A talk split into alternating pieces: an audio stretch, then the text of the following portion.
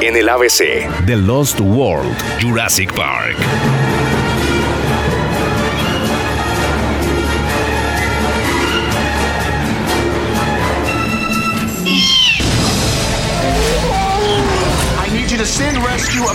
Luego del éxito de la primera película, los fans comenzaron a presionar al autor Michael Crichton para escribir la secuela. Crichton rechazó todas las ofertas hasta que el mismo Steven Spielberg lo convenció. En la trama tenemos que han pasado cuatro años desde aquel desastre en que resultó el Parque Jurásico y los dinosaurios han sobrevivido secretamente en Isla Sorna.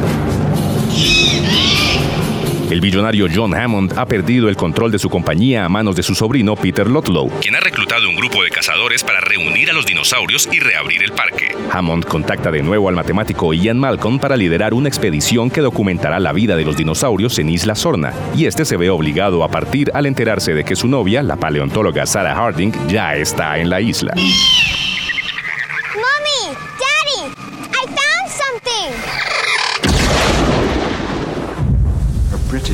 En el elenco repitieron Jeff Goldblum y Richard Attenborough, acompañados de los actores Julianne Moore, Pete Postlewhite, Arliss Howard y Vince Vaughn. Además de Steven Spielberg en la dirección, repitieron también David Cobb en el guion y John Williams en la banda sonora.